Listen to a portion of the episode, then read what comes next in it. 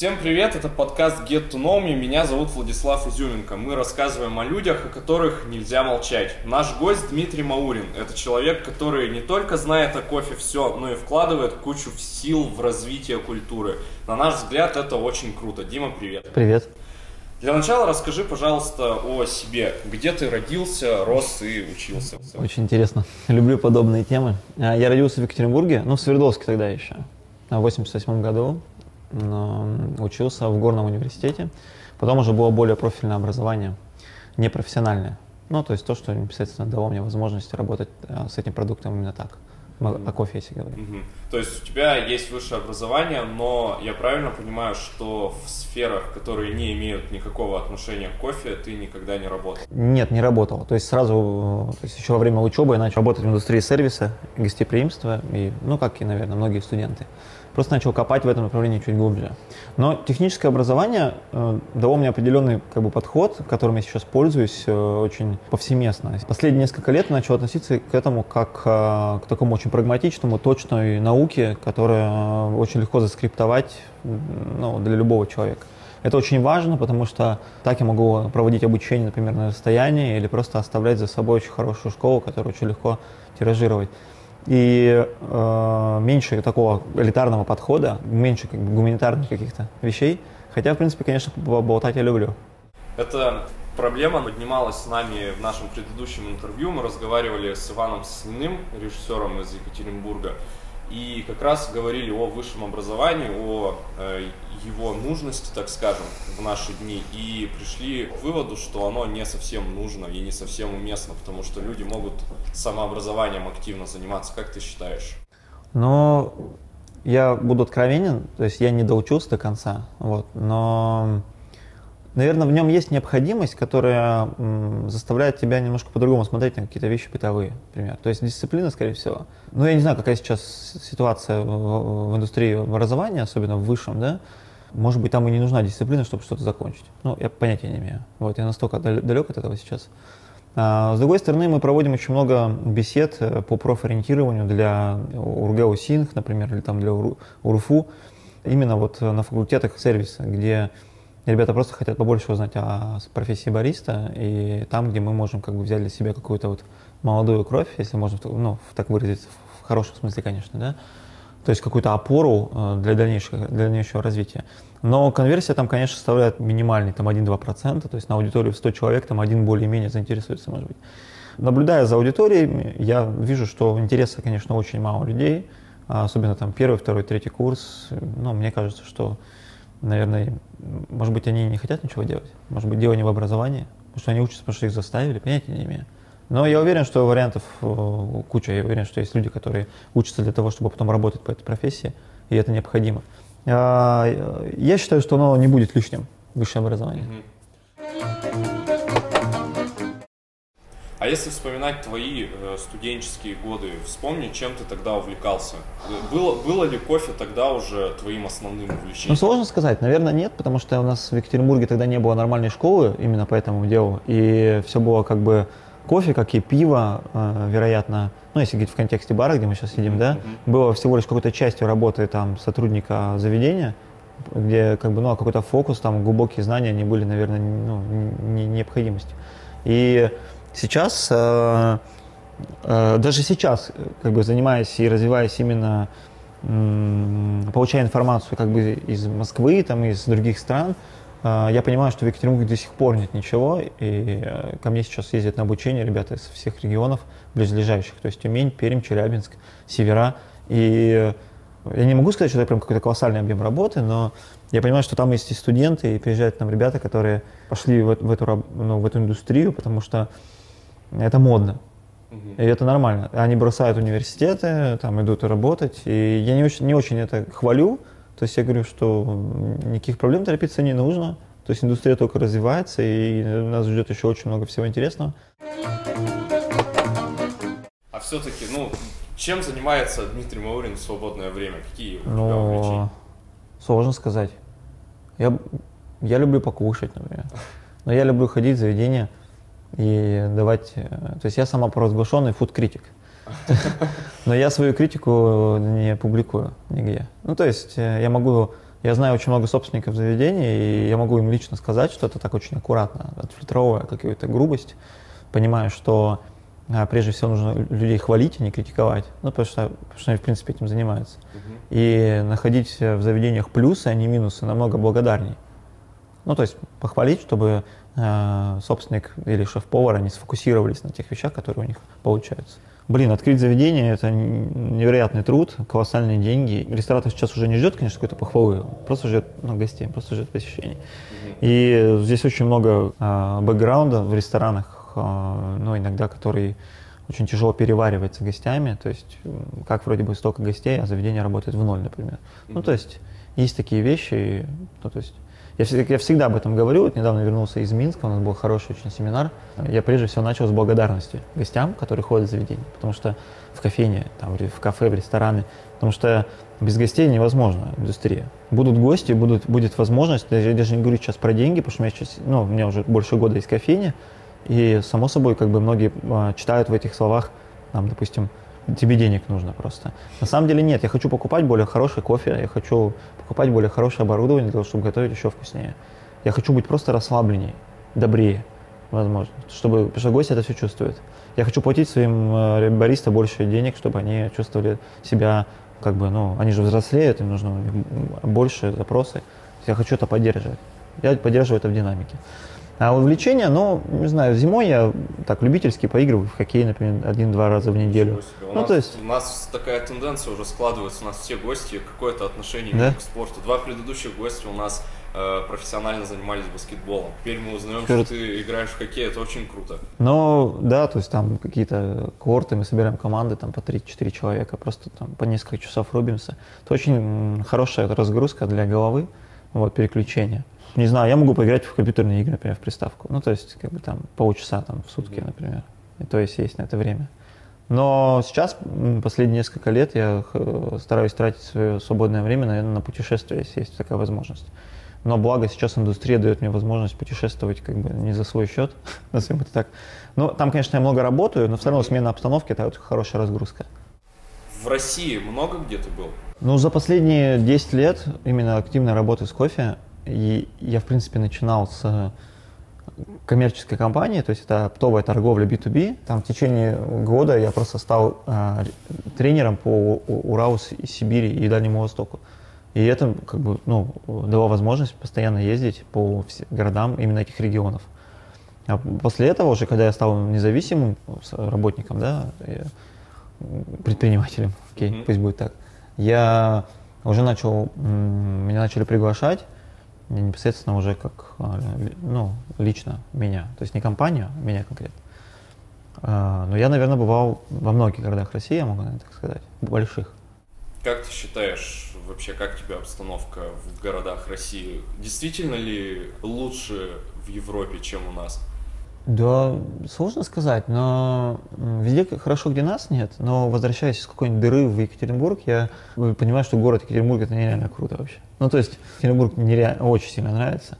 Наверное, Екатеринбург мне нравится так же, как Питер, наверное. Но в том плане, что в Питере очень хорошая культура и кофе, и гастрономия.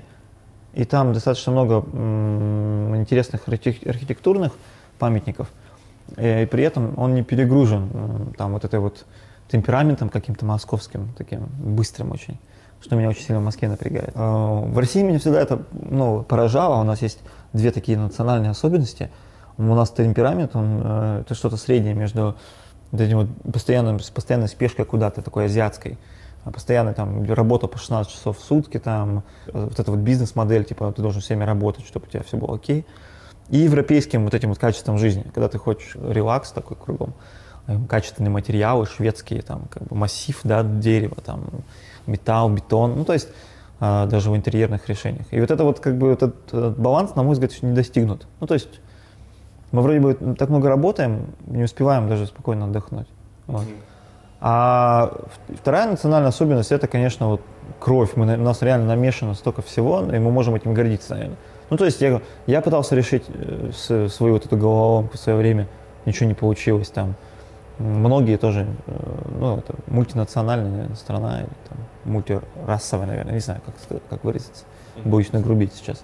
Вот.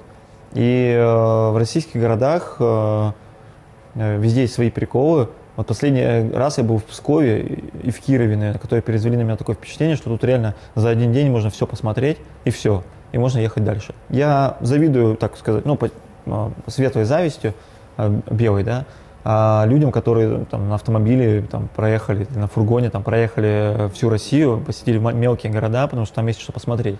Допустим, там, я был три раза в Благовещенске на границе с Китаем, там, где Амур течет, и вот этот сам факт того, что ты подходишь к границе с Россией, Россия, Китай через реку, ты можешь там за небольшие деньги на пароме приехать в Китай за там, полчаса. Это, не знаю, это, наверное, какая-то культура там массовая. То, что нам говорят, что вот в Азии, там, в Европе, в Америке прикольно, а здесь нет. Мне кажется, что это фигня. То есть мы же сами создаем контент, который делает, нам, делает нас счастливыми и несчастливыми. Ну, то есть все очень просто. У нас реально сейчас в Екатеринбурге очень много крутых ресторанов, э, благодаря которым можно и не ездить ни в Москву, ни в Европу, чтобы просто вкусно покушать.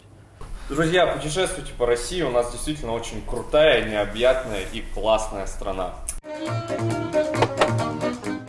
Теперь давай перейдем непосредственно к кофе. Я помню время, не скажу точно, сколько лет назад это было, но еще я его даже помню, когда людям, ну, по большому счету, было наплевать. Они приходили в, обы... в любое заведение, заказывали кофе, беседовали, общались, и никто, в общем-то, не задумывался, как оно сделано, насколько это качественно, насколько это круто. Сейчас же мы видим совсем другую картину. Ты уже сам упомянул, открывается, открываются кофейни, люди стали внимательнее. Почему это стало трендом в наши дни? А, трендом стало качество просто. То есть во всем, в том числе и кофе. Э, ты же не можешь сказать, что в тренде, например, чай, или не в тренде пиво, или не в тренде вино. Люди стали внимательны ко всему. Люди начали фильтровать, что они пьют, что они едят, в том числе. Угу. Плюс, э, ну, естественное развитие ввиду э, облегчающих факторов, ну, внешних. Да, там был кризис, там валюта подросла. Но, блин, мы э, достаточно быстро адаптируемся в любом случае. Ну, то есть, как бы, оптимизм какой-то, видимо. Ну, не хочу сейчас политику особо трогать. То а есть, связано э, ли это с тем, что люди стали активно путешествовать, смотреть? Конечно, безусловно. Но, с другой стороны, из путешествий много тут не получить, потому что Допустим, э, куда мы сейчас начали путешествовать? В Юго-Восточную Азию, в Европу, в Америку. То есть э, те, кто приезжают из Юго-Восточной Азии, говорят, ой, а у вас есть кофе по-вьетнамски, например. Но это вообще ничего общего не имеет с нашей индустрией, с тем, что мы делаем. Те, кто приезжает из Европы, говорят, ой, кофе в Италии я пил сейчас очень круто. А это тоже ничего общего с нашей индустрией не имеет. Те, кто приезжает в Америку, говорят, ну вкусного кофе я там не нашел, те, кто уже открыли для себя вкус. Хотя он там есть, надо просто поискать. Ну то есть путешествие, наверное, здесь это как бы такая палка о двух концах. Люди просто стали счастливее, потому что они путешествуют. Они стали более лояльны к разговорам, более лояльны к посещению заведений в целом продукту, наверное, это никакого отношения не имеет. То есть они просто начали к нам приходить, дали нам шанс с ними поговорить, и мы просто с ними разговариваем. Mm-hmm. То есть все очень просто. А так как мы умеем с ними разговаривать, я думаю, что они умеют, научились слушать.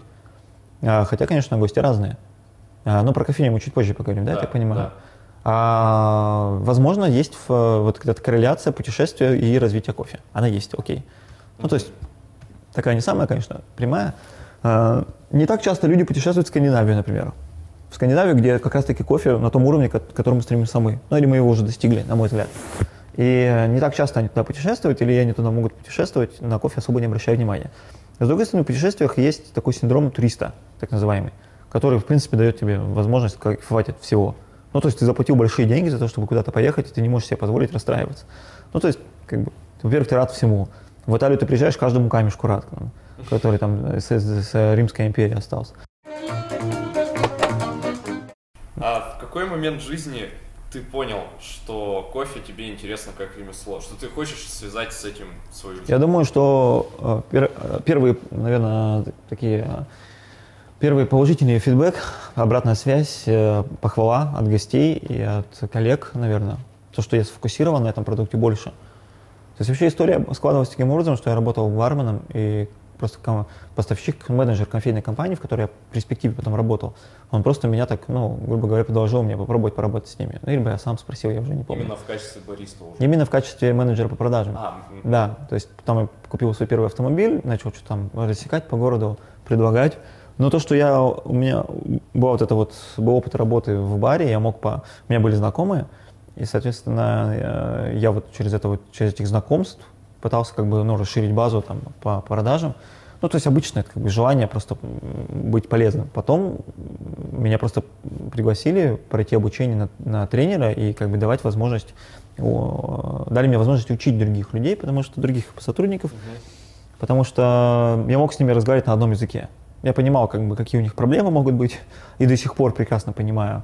И до сих пор именно а, тот опыт работы десятилетней давности, там, 12-летней давности, который дал мне там, безграничное количество знакомых, которые до сих пор встречаю в Екатеринбурге. И, безусловно, я им очень благодарен, что мы можем до сих пор с ними пообщаться очень хорошо. Помнишь ли ты, как сварил кофе впервые, вообще, впервые в жизни? Я думаю, нет. То есть для тебя это не было значимым моментом? Думаю, нет. Думаю, всегда? нет. Думаю, нет. Во-первых, это было очень плохо, сто процентов. Из очень плохого зерна на очень плохом оборудовании. А в каком месте начался твой путь в качестве именно бариста? Сложно сказать, потому что не, я помню один момент был, когда я это как раз было момент, когда я уходил уже в индустрию сервиса, уже как бы возвращался, можно так сказать, uh-huh. после нескольких лет работы в продажах, а, а, я начал а, помогать ребятам из французского пекаря. Ну, то есть мы открывали первые кофейни уже с таким серьезным оборудованием, которое, ну, наверное, тогда был Coffee Project, и мы две компании, которые э, покупали эспрессо-машины там по пол, ну, это было не полмиллиона, но сейчас на текущие деньги перевести, угу. то есть многие удивлялись, зачем так нужно, а мы реально понимали, для чего это. И мы начали просто готовить кофе другого совершенно качества. И многие полюбили французский пекарь именно за кофе, например. И это нормально, как и кофе Project. А как долго длился твой путь вот от самого начала и до тренера именно? И, э, от самого начала до тренера, ну, я думаю, там года два, наверное всего. А, то есть это да. быстро? Достаточно быстро, потому что как бы, ну, не было других вариантов ни у компании, ни у меня. Я этого очень хотел. Угу. Вот. А в Папа Карло, насколько я знаю, ты очень долго работал? Или... Ну, вообще, э, дальнейшее мое развитие было э, связано с э, уже открытием школы бариста, mm-hmm. такой очень непопулярной, потому что мы не, не знали, как это подать. Вот. Э, с ребятами, с которыми я очень долго работал в перспективе. Потом мы с ними открыли Tesla кофе вместе. Ну, не знаю, у меня есть определенная цикличность. Я заранее прошу прощения за всех людей, которых бросил, наверное. Потому что вот эта цикличность по, по, по проектам, она составляет где-то около двух лет. Ну, то есть я уже знаю это по себе. Это ты имеешь в виду, что спустя два года ты полностью меняешь? Ну, спустя два года мне очень хочется что-то новое, потому что у меня накапливается невероятное количество идей, которые уже не вписываются в текущий проект. Угу. Вот. Возможно, сейчас, когда у меня есть собственный, собственная кофейня, уже без партнеров, а, возможно, она будет тем местом, которое я не брошу, потому что я не могу этого сделать, потому что а, она от меня зависит, и я от нее завишу сейчас. Mm-hmm. И, конечно, я пытался сделать все максимально мягким, всегда для всех. Вот. Я ставил за собой профессионалов э, и максимально поддерживать эти проекты длительное время. Папа Каро я уже открывал, как бы меня попросили уже как консультанта открыть. А, на что я как бы, ну, понимал, что я строю проект, ну, на тот момент своей мечты, и я очень хотел в нем работать, я предложил себя э, на, качество, ну, на роль бариста. Многие гости думали, что это моя кофейня, то есть я так отдаюсь ну, проектам угу. и сервису. У меня еще есть друг, который сейчас в Москве работает э, в, в кофейне. А его Тимур? Да, Тимур. Угу. И э, я сказал вот Саше из Папакарова, что Саша, в общем, у меня есть еще вот Тимур, мы, ну, мы бы хотели работать вместе. Он говорит, никаких проблем, и мы прекрасно понимали, что мы дадим ему определенное спокойствие, то, что мы сделаем продукт крутым, а он нам даст возможность работать в проекте с определенным карт-бланшем на настройки, там, на выбор кофе и там, и прочее. Ну, то есть, как бы это было взаимовыгодное сотрудничество. Где-то около двух лет мы отработали вместе. Вот после этого я э, начал подыскивать собственный проект. Но там были люди вокруг меня, которые меня мотивировали на это. А, даже был случай, когда а, наша подруга из Великобритании, когда я ездил на мировой чемпионат. Угу. В, да. Маша сказала, что я, говорит, вижу тебя в таких очень светлых стенах собственной кофейни. И буквально через два месяца я снял помещение и начал в нем делать ремонт. Ну, то есть, как бы, угу. это, так, это, конечно, фигня, я в это не верю. Но почему бы нет? Это хорошая мотив, мотивация. А каким образом ты вообще пришел к решению обучать людей кофейному ремеслу? И расскажи, пожалуйста, про школу Brownie Wood Barista and Coffee School. Я так понимаю, это ваша Да, это на самом деле этот проект уже, именно этот бренд уже не жив, наверное, могу так сказать. А, уже все, да? Да, но мы можем, мне на самом деле нравится название Брауни Wood, и не знаю, тут как бы у меня много мыслей на самом деле насчет этого бренда, э, что с ним делать дальше, потому что э, можно хорошо объяснить именно выбор этого названия, можно, там был хороший логотип и есть до сих пор, Э, может быть, мы что-нибудь сделаем в перспективе с ним. То есть сейчас я делаю все в рамках Espresso Season или своего имени. Ну, то есть как бы так. Я на самом деле пока этим не занимаюсь, потому что я как бы сейчас занимаюсь текущей рутинной работой. Надеюсь, что у меня не, появ- не появится время на то, чтобы просто этим, э, заняться этой, приборкой. Мгм. То есть там с соцсети э, Brownie Wood я переименовал в Espresso Season, то есть э, благополучно, то есть согласовав это с ребятами.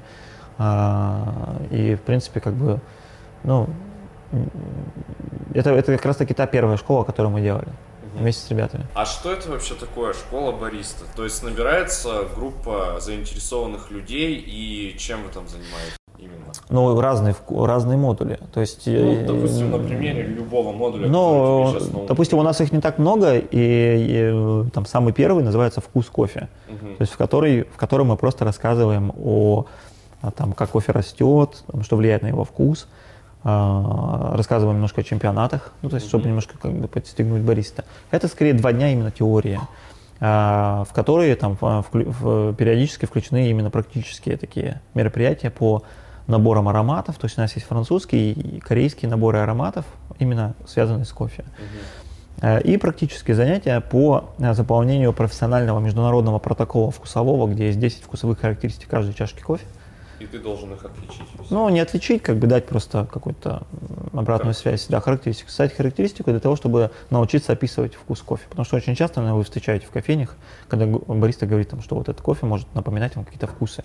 И многие гости говорят, типа, я вообще в этом ничего не понимаю. Ну, то есть, а некоторые говорят, да, ну, сейчас уже есть понимание того, что есть кофе э, там, с горчинкой, с кислинкой там, и, так, и так далее. То есть, ну, мы говорим, что уже более как бы таки, ну, профессионально, что есть кофе с низкой горечью, например, и высокой фруктовой кислотностью, да, очень сладкий, а, естественно сладкий, потому что там углеводы, да, есть, фруктоза. И подобные э, курсы, они дают именно вот этот вот какой-то, не знаю, э, набор терминов, что ли, то есть, чтобы можно было в кофейню ходить уже, ну, интереснее, приятнее. Вот. К тому же бариста многие также говорят, мы не умеем описывать вкус кофе, или у нас разная калибровка всей команды, например. То есть как сделать так, чтобы у них была одна калибровка, это ну, дать им какое-то понимание приоритетов, например, как заваривать кофе.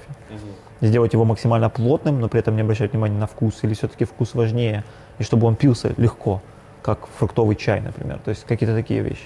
Ну, то есть э, именно учим как бы направлению. Я в кофейне Дуо, э, которой ты, насколько я понимаю, тоже имеешь отношение, ты помогал же Помогал, её я помогал, создавать. да, Э, Они выдают прямо карточку, когда Да. ты заказываешь кофе, где описан вкус. Да, Это да. очень классно. по-моему. Это очень классно. Да. Дуо мне очень нравится в плане вот этих мелочей, в плане стиля, в плане именно дизайна подобных вещей. Мгм. То есть э, у них очень хорошая команда, которая убирает все, весь мусор, все лишнее и ну, не захламляет, так сказать, информацию. В кофейне, в принципе, очень светло, легко дышится, и там очень классная атмосфера. Да. И заканчивая тему про обучение других людей, каких высот добивались участники э, вот этой школы, именно твои ученики, скажем так? Бывали ли случаи, что ученик превзошел своего учителя? Ну, думаю, да, думаю, да. То есть, Ты, ты э, общаешься с ними, знаешь, если, если мы можем как бы в эту группу а, обучившихся людей, допустим, отнести барист, с которыми я работал, которых я учил непосредственно в кофейне, в Мгм. которой я работал, то, наверное, вот ребята из Папакарова, то есть Артем Винокуров, который о, выиграл ну, региональный чемпионат бариста наш э, в этом году, наверное, с точки зрения техники он очень крутой. Дело в том, что я развиваюсь э, постоянно, в том числе. И очень сложно сказать, кто-то превзошел меня или нет. Потому Мгм. что здесь э, есть тоже куча своих направлений, есть э, достаточно много э, вещей, куда можно потратить силы, э, там, амбиции, например, ну, или, скажем, просто вот энергию. И кто-то там уходит в проекты хорошие, классные, кто-то уходит в, э, ну, открывает собственные кофейни, с которыми, ну, ребят, с которыми я работал или которых я учил. А, наверное, все-таки вот последний раз был такой прям очень хорошая такая обратная связь. Ребята из Перми, mm-hmm. что они запустили проект э, по обжарке. И там вот Влад, он приехал сказал, что это именно после моего обучения трехдневного он, он понял, что нужно, ну, как нужно работать. Он понял, что нужно делать. Можно ли считать успешный бизнес достижением? Ну, думаю, да. И с учетом того, что чемпионаты это немножко как бы другое все-таки. Я думаю, что достаточно много. То есть тех, кого я запустил, кто работает хорошо. Я э, не могу сказать, что все до сих пор как бы говорят, что э, да, как ты говорил, так все и есть, потому что э, я тоже меняю свое отношение ко многим вопросам. И я, к сожалению, не могу собирать там э, с каждой новой мыслью всех, кого я учил, и выдавать им эту информацию, расшаривать. Но я использую Инстаграм там как бы максимально ну, профессионально. А, но все равно этого недостаточно. У меня в голове все равно на языке намного больше всего того, что я могу написать. Давай перейдем э, к чемпионатам. Расскажи, пожалуйста, что это вообще такое чемпионат бариста? Что там происходит? Чем люди занимаются? Как долго к этому готовятся? И для чего это нужно? А, здесь есть несколько мнений. Делится на две группы. Первое – это бизнес, второе – это спорт. Ну, то есть первое, э, это то, что нужно вложить очень много денег для того, чтобы твой бариста победил, и потом ты можешь это монетизировать, используя для продажи кофейни, для продажи кофе, а, для продажи там, обжарки и обучения, например. Ну, то есть это можно монетизировать. А, я сам проходил через этот путь, когда я, у меня была куча долгов после чемпионата, и я их реально там год-полтора просто отдавал постепенно. И мне это, мне это дико не понравилось, и я понял, что нужно учиться монетизировать. И школа бариста в том числе, это один из, наверное, инструментов монетизации чемпионата. А, и реально для того, чтобы победить сейчас на российском, я уже даже не говорю на мировом уровне, а, тебе за, твоими плечами должна быть невероятная команда, колоссальная, очень большая, с невероятными возможностями. То есть путешествовать на ферму для того, чтобы собрать или там обработать свой собственный кофе, а, это постоянная, постоянная работа, допустим, там, с действующими или бывшими чемпионами бариста, которые могут быть тренер, тренером твоим, да, например. Это постоянная работа с, э, просто над, над своей презентацией, над выбором кофе. То есть ты уже как бы как регулярный бариста уже не работаешь в это время. Э, это говорю про время, но это, наверное, несколько месяцев, то есть э, даже, наверное, и год, можно сказать. Есть был очень хороший случай про японца Хиденори Изаки, чемпиона 2015 года, или 14, 14 Они, прежде чем выигрывать национальный чемпионат, пытались сделать из азиата японца а, пытались сделать европейца с э, манерами и английским таким очень европейским. Потому что все-таки у судей есть определенная субъективность да, при выборе чемпиона, потому что они выбирают мессию на год, ну то есть на год того, кто будет э, нести эту э, индустрию, которого будет слушать, и он будет путешествовать по всей России, говоря, по всему миру, говоря о, о кофе уже совершенно по-новому. И они наняли там на 9 месяцев, или, по-моему, на год даже, не помню, тренера по актерскому мастерству и преподавателя по английскому языку. То есть они работали настолько долго, что сейчас, если посмотреть на Хиде, он выглядит ну, нереально круто и говорит нереально круто. Но все равно его вот эта вот жесткость японская, там, э, фанатизм какой-то, это, ну, это постоянно прослеживается. Вот. Он, не очень, он очень не расслаблен, он работает все время. И э, это один из примеров, то есть как можно э, потратить нереальные деньги, выиграть чемпионат мира – и потом прокачать собственную компанию, ну, mm-hmm. то есть, в которой он работает, а он просто сотрудник. А что обычно там вообще происходит? То есть я правильно понимаю, вот э, ты приводил пример, например, э, да, замечательно. Неплохо. Приводил пример, э, когда у вас в школах отличают на вкус, то есть там и такие да. тоже, там несколько этапов, да. и судьи оценивают. Да, я сейчас все. расскажу. Угу. Есть э, 7 или 8 официальных дисциплин, угу. то есть чемпионатов. И есть несколько десятков альтернативных чемпионатов или, там, скажем, ну, не знаю, неофициальных, я не знаю, как сказать, авторских, сложно сказать. К примеру, есть чемпионат, называется Creators Cup, где, а, ну, идея автора чемпионата была в том, что бариста выступает с каким-то, а, э, с инвентарем собственного производства. Ну, то есть это не сказать, ну, нелинейное что-то. То есть mm-hmm. просто он там мог спаять какую-нибудь воронку и заварить ее, например. Ну, то есть э, интересный чемпионат. Официальные чемпионаты, конечно, э, немного отличаются, там более строгий регламент. И там есть в том числе чемпионат, где вот нужно вкусы отличать. Называется Cup Testing или World Cup Tester Championship. А, то есть кап-тестер это человек, ну, кап это чашка, тестер это, это тест чашки. И а, ну, это супер зрелищное мероприятие, где нет этого сухого подсчета баллов, а, где ты просто, просто ждешь, там, э, когда объявят победителей. Там 8 чашек нужно отгадать из, ну, то есть там чашки по 3 штуки, они вслепую, а, они не подписаны никак, ты ложкой просто пробуешь, и правильный ответ на дне. Ну, то есть ты из тройки выбираешь лишнюю, отличающуюся по вкусу. Одну mm-hmm. из трех. Mm-hmm. Очень интересно. То есть не нужно объяснять, почему, нужно просто выбрать. Ну, то есть тут даже человек не без образования может это сделать, по идее. То есть просто тот, кто может отличить нюансы определенные. А, то есть это не какой-то там поиск лучшего вкусовика или поиск лучших рецепторов. Это очень мощно помогает потом этим чемпионам там, или участникам, которые готовятся, которые тренируются, э, именно работать. Каким образом? То есть мы тестируем кофе все время. Вот и все. Ну, то есть ты просто делаешь что лучше и качественнее. И э, ты, более, ты начинаешь жарить кофе более стабильно, начинаешь готовить его более стабильно. Ну, очень интересно. Ну и самое главное, наверное, на мой взгляд, это классический чемпионат. Это World Barista Championship. Где за 15 минут нужно, нужно расставить оборудование, и потом следующие 15 минут приготовить 4 э, эспрессо, 4 молочных напитка, 4 авторских напитка на основе эспрессо.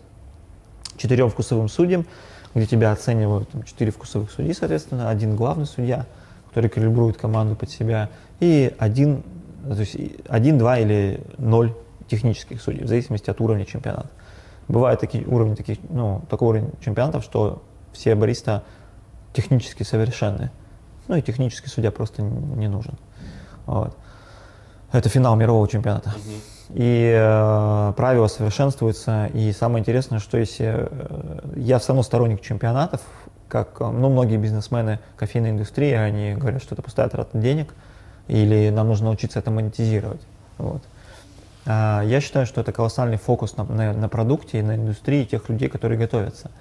А правила совершенствуются из года в год, э, давая нам возможность э, готовиться все по более актуальным правилам, которые мы можем применять в кофейне. То есть чемпионат бариста это прежде всего поиск лучшего бариста, который может работать как, ну, у него хороший сервис, у него технически все чисто, совершенно, и он очень одинаковый. Ну, разве это может быть плохо? Нет. Получается, что умение говорить о кофе, строить речь, убирать все нерелевантное, вставляя только то, что нужно, это, наверное, ну, это жизненно необходимо для бариста. Поэтому те, кто участвует в чемпионатах, они работают совершенно по-другому. И они всегда выглядят с иголочки и прочее. 2016 году ты стал чемпионом России по приготовлению кофе в Аэропресс, правильно, да? Да, но на самом деле мне до сих пор очень неловко за это, потому что я этим вообще не занимаюсь. Да, у нас вообще всегда было такое, что вот мой друг Тимур, мы с ним как-то всегда пытались разделить немножко э, зоны, я как-то старался заниматься больше эспрессо напитками, а он именно фильтр кофе. А, то есть, наверное, это, это, наверное, это было именно из уважения друг к другу, потому что каждый из нас добился каких-то успехов именно в этой э, стези. Mm-hmm. И Тимур сейчас будет участвовать, по-моему, четвертый или пятый раз уже на российском чемпионате по фильтр кофе в апреле. На мой взгляд, э, а, это было как? Э, выиграв э, региональный чемпионат в 2016 году, я поехал на московский, ну, на российский. А, у меня там все было не очень хорошо, и я не прошел финал, и я абсолютно ну, не расстроился, это нормально. То есть ты чаще не выходишь в финал, чем выходишь, то есть это нормально. И э, так получилось, что э, был еще чемпионат по аэропрессу, я к нему не готовился, а готовился как раз Тимур. Ну, Тимур говорит, давай попробуем, типа, место есть, там, тысяча рублей взнос, там, как бы просто организатор, давай попробуем. Ну, я попробовал. У меня был как-то рецепт в голове, я даже это не практиковал. В то время по покарам аэропресс не подавали. Угу. И сейчас мы его не подаем. Ну, то есть, как так? И у меня был какой-то рецепт, я его сам собой что-то заваривал. У меня была теория. Я заварил там, дал попробовать своим ребятам, которые там были. Они говорят, ну, что-то так. Я говорю, ну, ладно. Ну, там было время подготовки. Угу. То есть там кофе по факту тебе выдают, ты его не знаешь, какой будет кофе. А, нет, там его высылают за, за две недели. Ну, вроде так. А, то есть одну пачку 250 граммов высылают за две недели. Потом этот же кофе будет на чемпионате. Вот, такая, вот такой регламент. И причем, когда я готовился к мировому чемпионату по аэропрессу, то нам высылали кофе из Лондона сюда прям. Ну, то есть 250 граммов, мы на нем работали. Потом я приехал в Лондон и купил еще несколько пачек этого кофе, чтобы еще подготовиться. Потому что я за неделю приехал до чемпионата. Ну и, соответственно, я просто одного там, там как бы, э, как это, турнирная решетка, да, называется? Турнирная сетка. Сетка, да? Решетка, Да, сетка, да, сетка. да. Где по парам встают и там Да, на вылет, да, да, да, да. Как в футболе. Была вероятность попасть как бы с кем-то сильным и вылететь как бы в самом начале. Но я вроде бы так шел уверенно, так чук-чук-чук, всех проходя. В итоге там в полуфинале была самая мощная заруба с предыдущим чемпионом. То есть наши чашки были выпиты до конца, там же вслепую оценивается. Ну Вот, это было очень сложно. Но финал был простой. Там, ну, если Ваня Ведищев будет слушать, конечно, без про- ну, он все прекрасно понимает. Думаю, вряд ли, конечно. И, э, ну, в том плане, что он из Ростова. Мгм. И, э, или из Волгограда. Пофиг. Э, И, э, ну, он тоже не знает, откуда я. Ладно. И вот был финал, ну, и я тогда как бы, я говорю, я хочу поехать в Дублин, потому что был финал всех чемпионатов там. Я вот надеялся на это. Ну и все, я выиграл Аэропресс. Ну, Тимур подходит и говорит, ну, все-таки ты поедешь в Дублин, все окей. Я говорю, разве? Он говорит, да, оплачиваю дорогу, все. То есть я говорю, ну, класс. Все, естественно. А ты можешь, в принципе, продолжать, потому что следующий вопрос у меня как раз был про Дублин. Как А. там все было? Чем все там Ой, закончилось? слушай, я вообще, я, я очень долго не путешествовал, накануне как раз-таки в Великобритании. Я воспользовался правом, ну, а, держателя британской визы посетить Ирландию. То есть я получил английскую визу здесь, в Мгм. Екатеринбурге, и спокойно поехал вначале в Лондон, потом в Бристоль. То есть где-то около недели я там путешествовал. Потом ну, прилетел в Дублин, там из Бристоля все очень просто. И э, я был один вообще совершенно. Мне было невероятно интересно. С одной стороны, страшновато, что я не понимал, что британский и английский сложновато будет. Но я понимал, что они лояльны к туристам, это же как бы туристический город. В Бристоле было чуть попроще, посложнее, но я тогда уже адаптировался. И ну, не знаю, это, наверное, вот это путешествие дикарем, типа, ты сам там одну ночь в одной гостинице, другую в другую. А я поработал в бристольской кофейне пару дней, то есть они даже сделали мероприятие, там владельцы кофейни, эти, это русские иммигранты, они уже 15 лет в Великобритании живут, и э, это их собственный проект. А, и- ну, то есть это было очень круто, я жил у британцев в доме, то есть, ну, М- Я очень люблю Великобританию, там, одежду, музыку, там, например, и мне, в принципе, это было очень круто. Ну, а в Дублине, когда э, я уже заселился, пошел непосредственно на выставку, я уже по пути начал встречать русских, и все, и кайф начал потихоньку проходить. Ну, то есть э, мы там стараемся держаться все вместе, и это не круто, потому что ты приходишь в паб просто, и у вас 20 человек русских просто, и вот вас оккупируете, короче, здесь все пьют Гиннес свежий, и все, и ты, короче, такой, ну, окей.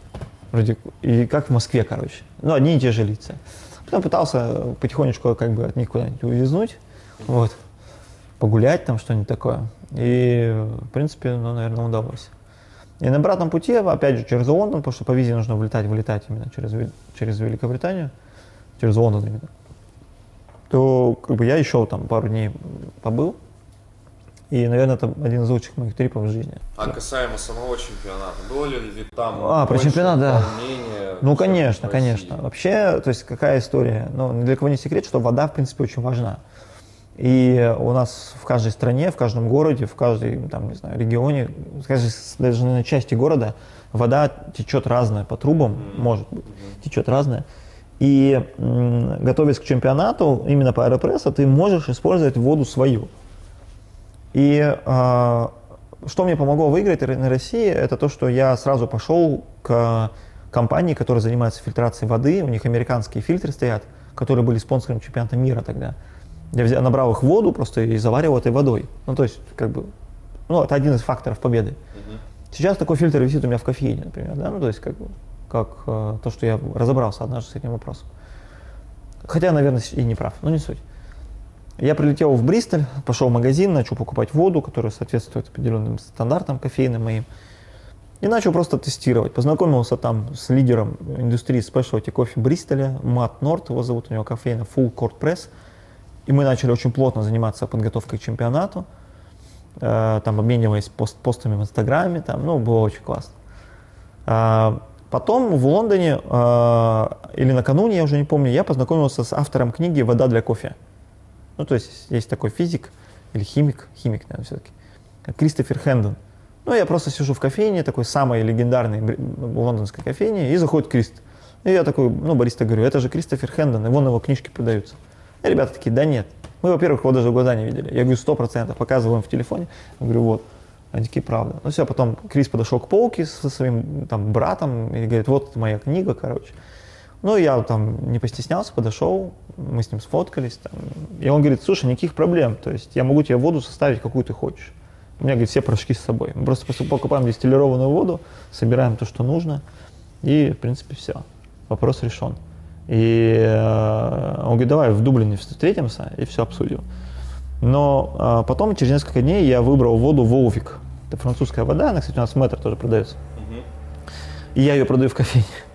А, это вода Волвик, ну, типа вулканическая э, французская вода. И он говорит, это классная вода, именно в Великобритании, которая произведена. Ну, я приехал в, Бриз, в Дублин, купил эту воду в супермаркете, потестил, мне все понравилось. Ну и пришел на зону подготовки, где готовятся 52 человека, и у 30 вода Волвик. И я понял, что я, значит, это хороший выбор. Значит, это классно. Значит, эта вода реально прикольная. И, но в нашей группе вышел француз с водой спонсорской. У меня в группе был новозеландец, а, Кемпер кофе у него проект. И был еще чувак из Колумбии. И француз. Француз просто жур, журналист. В итоге он стал вторым. Да, он просто журналист, который, ну, домашний бариста. Есть такой термин. Многие покупают себе кофе, там, машины, кофемолки, воронки, аэропресс просто дома заваливают. Приходит в кофейне, обменивается проф профайлами, там, экспериментирует. Uh-huh. И один из, э, из моих друзей, подобных хом-бариста, он вот представлял Екатеринбург, можно так сказать, на, на прошлом чемпионате по аэропрессу. Ну, то есть, как бы, прикольно. Я считаю, это очень здорово. Ну и в нашей группе мы все такие задроты, там, простите, э, чувак привез из Новой Зеландии воду просто в стеклянных бутылках в самолете, ну, то есть в ручной кладе там запаковал все там прочее. Колумбиец тоже там, все понимали важность воды. А француз вышел такой, а где воду взять? Мы такие, ты че, чувак? Такие, ахахахаха, ты что, это же вода же так важна. Он такой, да я, говорит, ну, типа, ну, он, набери там из бутылки, там, спонсорская вода. Ну, он набрал и выиграл, короче после этого ты уже не участвовал ни в каких чемпионатах или было тоже? А, нет, не участвовал. То есть это был последний? Да, но я а, готовил потом, помогал подготовке нескольким ребятам здесь на региональных. Угу. Ну, кто-то первый раз участвовал, кто-то там уже. Артему помогал немножко в прошлом году. Ну, то есть, ну, который из Папакару. Угу, угу. И, в принципе, как бы э, сейчас у меня достаточно много заявок на подготовку других баристов. Там и ребята из Simple кофе хотят, там, потому что они достаточно хорошо начинают сейчас выступать. А, мне прям очень нравится, как они готовятся. Они наконец-то начали ну, вкладывать в это время деньги. Вот. Может, ребятам уже стало скучновато, не знаю. Хорошо. Э, не так давно открылась твоя кофейня Espresso Season. Да, в феврале прошлого года. Добрались да. до этого вопроса. Первый вопрос по поводу этого. Почему появилась необходимость в личном пространстве? Ну, определенные э, внешние факторы, наверное, определенная отважа, отвага появилась, наверное, я могу так сказать. Я просто стал смелее. Угу. То есть, наверное, возраст, наверное, там, дети, может быть, я не знаю. Есть вероятность, что все-таки э, я понял, что нужно зарабатывать. Нужно научиться зарабатывать э, на кофе. Пора бы уже. А было ли это мечтой? Конечно, безусловно. Конечно, безусловно. Проблема в том, что у нас в России очень много а, бариста мечтают о собственных кофейнях, потому что они не могут хорошо получать в кофейнях, работая по найму. Они мечтают остаться в индустрии, но зарабатывать больше. Кто-то мечтает решать вопросы. Ну, такое тоже бывает. Кто-то мечтает просто ну, зарабатывать так, чтобы можно было купить квартиру там, и обеспечивать свою семью. Потому что у некоторых баристов есть дети и семьи. И индустрия до сих пор не может платить так, как хотелось бы. Угу. Доволен ли ты тем, как кофейня сейчас работает? А, нет. Почему? Ну, я не, я не могу быть доволен, иначе я перестану развиваться. А что нужно улучшить, по-твоему? Да, блин, ну нет предела совершенства, потому что индустрия, она постоянно развивается. У меня невероятное количество идей в голове. Мы не можем быть совершенны в сервисе, мы не можем быть совершенны в подаче, мы не можем быть совершенны во вкусе. Ну, то есть это постоянно, ну, это вот, ну, это вот э, восточная философия пути к вершине, которая недостижима, но все время от тебя уходит. Угу. А этот путь, он и есть как бы типа само движение. Этот путь, он и есть развитие. А пытаетесь ли вы в своей кофейне дать людям нечто большее, чем просто кофе? Ну, тут на самом деле э, такая двоякая ситуация. То есть э, я очень хочу выдерживать дистанцию с гостями. То есть я хочу давать воспитанный, качественный сервис, образованный, диалоги контекстные, диалоги, возможно, уместные. И как бы, ну, мои как бы там опыт работы в сервисе, понимание ну, дедуктивные навыки, да, навыки психологии, наверное, они, ну, которые не тиражируются да, наверное, все-таки говорит о том, что э, мой персонал не всегда чувствует гостей, не всегда. А, хотя мой гость, я считаю, это лучший гость, который может быть, потому что ну, визуально ты видел кофейню. То есть э, это не то место, куда ты типа идешь наверняка. То есть нет такого, что гость идет по улице и ни разу не заходя в кофейню, он знает, что тут там будет классно. Или что это вообще кофейня. Он не может это знать никак. Потому что точки зрения ну, там, визуализации, как, э, внешних каких-то там отличительных признаков, мы никак не выделяемся. Из, просто из серого потока там, офисов, я не знаю. И у нас э, очень высокая конверсия, то есть у нас бывает, заходит гость, э, мы, конечно, ну, понимаем, что он первый раз, пытаемся, и он, допустим, не по рекомендации пришел, он такой, типа, опа, а что здесь такое? Мы пытаемся дать ему какую-то микропрезентацию. Но просто гостей, которые приходят и являются нежелательными гостями. Такое бывает.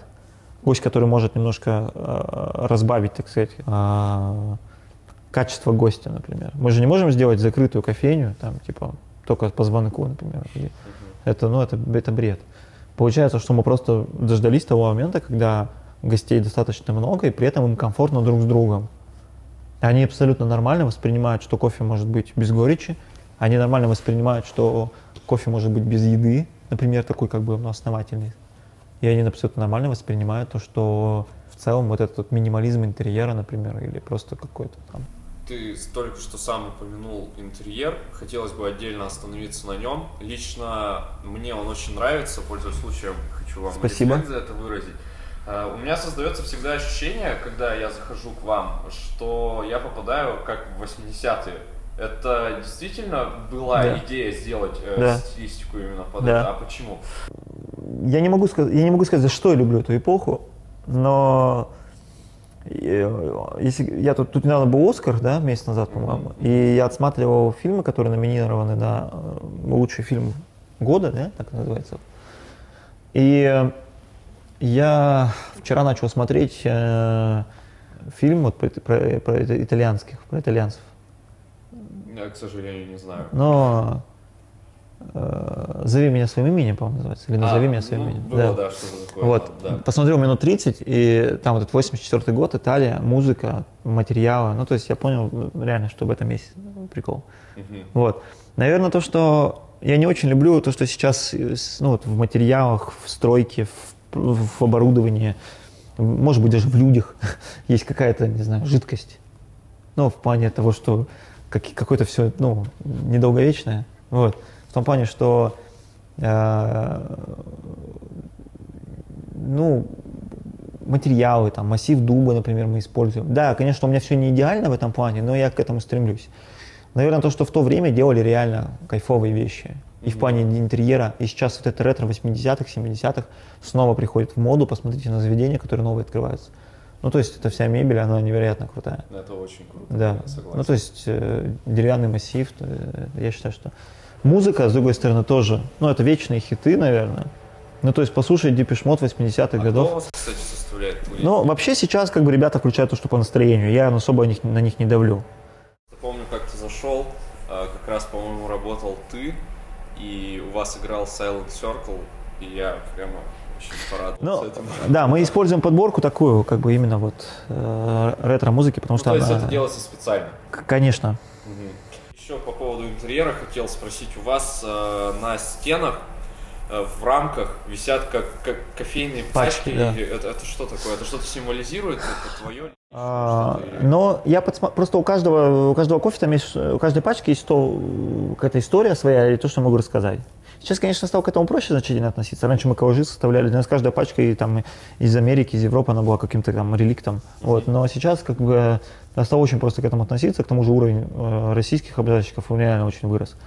С другой стороны, наверное, хочется сказать, что это кофейный контент. Почему бы нет, пусть он будет на стенах. Ну а что там еще разместить? Я не знаю. Это классно. Давай сейчас представим, э, что я, ну, это практически так и есть, что я человек, который в кофе не понимает вообще ничего. Бывает. Э, как мне выбрать качественный кофе? Куда мне прийти, что мне сделать, чтобы начать свой путь именно с чего-то хорошего? А не пить Якобс Монарх, например. Это не реклама, если что. Я понял. А, наверное, нужно просто начать ходить в кофейни, сравнивать просто вкус кофе и слушать. Дать возможность нам сказать. Дать возможность нам собрать информацию о том, что ты любишь. Дать возможность нам как бы немножко ну, удов... попробовать удовлетворить твой вкус. Потому что кофе реально, он очень разный на вкус. И э, э, ты должен просто найти то, что тебе будет нравиться. С другой стороны, тут есть развитие. То есть тут есть субъективная часть, а есть э, часть развития. То есть, типа, мы даем возможность гостям развиваться. Мы даем возможность тем, кто входит в индустрию, ну, просто начать понимать, что это не просто напиток, а в нем есть определенные вещи. Как с вином. То есть это тоже достаточно сложный момент. Ходит большое количество слухов, э, ну, это всегда было и остается по поводу дневной дозы кофе. Сколько нужно, можно пить кофе, чтобы не умереть? А, никто не умер еще от кофе. То есть его можно пить неограниченное количество чашек в день? А, ну, во-первых, ты, наверное, просто от разрыва желудка умрешь, неограниченное, то есть чем от кофеина. Вообще, ну, мы и подобную работу тоже э, проделывали достаточно ну, такую объемную. Я связывался с э, токсикологом из Москвы. Э, есть видео, его зовут Алексей Водовозов, можете посмотреть. У него брал даже интервью Дмитрий Глуховский, да, это Гоблин, который. Да, да. И именно о кофе. То есть тот задавал, конечно, безумные вопросы. Но мне больше всего понравилась лекция, где Алексей никто не перебивал, и он мог спокойно разговаривать. Он разрушает стереотипы о кофе, прежде всего. И понимание, чашка кофе, ну, это абсолютно ну, не конкретно. И разброс, там, если спросить у людей, может составить до тысячи процентов. С другой стороны, мы должны понимать, что в кофе может быть вредного. Что там, растительные жиры, углеводы, фруктоза или м, кислоты. Что может быть там вредного? Избыток кофеина, ну, во-первых, он работает на уровне нейромедиаторов, он работает на уровне головного мозга, а не центральной нервной системы. То есть он работает на уровне гормонов. И получается, что он как бы заставляет наш организм фокусироваться на немножко других вещах. Он работает как адреналин, по сути, угу. только немножко по-другому. Он как бы не дает нам возможность найти баланс. Мы как будто все время в тонусе. Ну, долгое время, не все время. А прикол кофеина в том, что он не вызывает физиологической зависимости. И он там за 6-8 часов из организма выходит целиком и полностью. Достаточно поспать. Ну, то есть э, кофеин абсолютно безвреден для человека. Но, опять же, есть врачи, и э, многие запрещают своим пациентам, зная, что те пьют много кофе, например, исключить его из своего рациона, потому что как бы он может быть каким-то рискованным фактором. Возможно. То есть это скорее субъективный вопрос?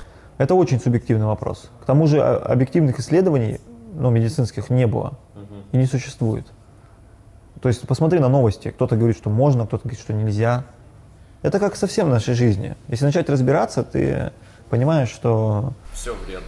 Или все полезно. Да. Начать разбираться, и куча авторитетных мнений по одному и тому же вопросу абсолютно диаметрически противоположны. Вот и все.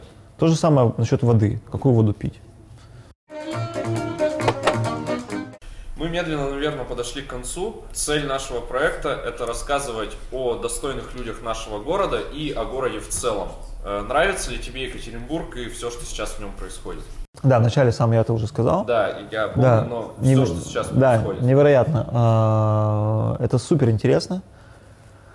А, много молодых проектов, много осознанных проектов, неважно в чем, в журналистике, в гастрономии, в кофейне, а, в шиша-бар, ну, может быть, тоже, я не знаю. Вот много происходит э, таких э, стартапов, каких-то э, идей, которые, ну, просто там, ты думаешь, как вообще до этого додумались. Э, круто, что мы не стоим на месте, круто, что мы пробуем. Очень, очень здорово, что много спорта, очень круто, что много хорошей еды, много, круто, что сейчас в тренде здоровое питание, просто как бы забота о том, что ты ешь. Круто, что сейчас, э, с одной стороны, модно и пивные бары в том числе тоже. Качественный, качественный контент. Качественный. То есть мы сейчас реально фильтруем. Но при этом открываются реально поганые места. Это тоже нормально. Ну, то есть, это всегда будет. Иначе мы как бы так и зажремся тут совсем в нашем Екатеринбурге. А что бы тебе хотелось улучшить в Екатеринбурге? Да побольше добрых людей, наверное. Ну, не знаю, более какого-то рациональной траты госбюджета, может быть, я не знаю. Но если, опять же, чуть аккуратненько политику так вскользь по касательной пройти. Угу. Ну, то есть хочется лучше дорог, может быть, там, качественную застройку. Ну, то есть э, хочется больше какой-то единой картины города. Но если посмотреть вот так вот с высоты на наш Екатеринбург, он как салат такой, знаешь, в котором ну, нет абсолютно сочетаемых ингредиентов. Ну, то есть каждый строит, что хочет, короче. И нет никаких проблем, что ему там это не подходит по архитектуре. Я сейчас не критикую работу главного архитектора ни в коем случае. Упаси Боже. Здорово, да, сказал? Вот. А, но я думаю, что, может быть, чуть тщательнее нужно прорабатывать.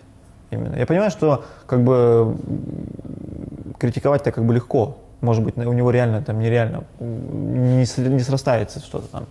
То есть а, однажды был допущен какой-то объект, который там просто вокруг которого невозможно ничего построить, например. mm Мне нравится, что Екатеринбург является каким-то таким туристическим, туристически интересным местом, потому что э, у нас есть ельцин центр, у нас есть набережная, у нас есть сейчас вот, э, благодаря чемпионату мира, то есть происходит такая хорошая культуривание центра.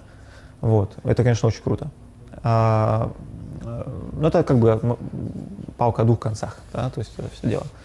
Очень бы не хотелось, чтобы после чемпионата как бы, все пошло на спад, то есть именно как бы ну, тяга сделать город красивым, интересным, чистым. Вот. Хотелось бы лучше дорог, повторюсь, чище, наверное, город чище, а, люди добрее, приветливее, заведения более качественные, наверное, чтобы были. Ну, чтобы контент в целом был хороший. Ну и напоследок, твои пожелания нашим слушателям. Ой, ну, ну тут все очень просто, наверное. То есть просто думайте, что вы кладете себе в рот. И что вы пьете. И все. Хорошее пожелание. Друзья, это был подкаст Get to Know Me. Сегодня мы разговаривали о кофе с Дмитрием Мауриным и о его классной кофейне Espresso Season. Заходите туда, там действительно очень круто. Дима, спасибо. Спасибо большое, что позвали. Удачного дня.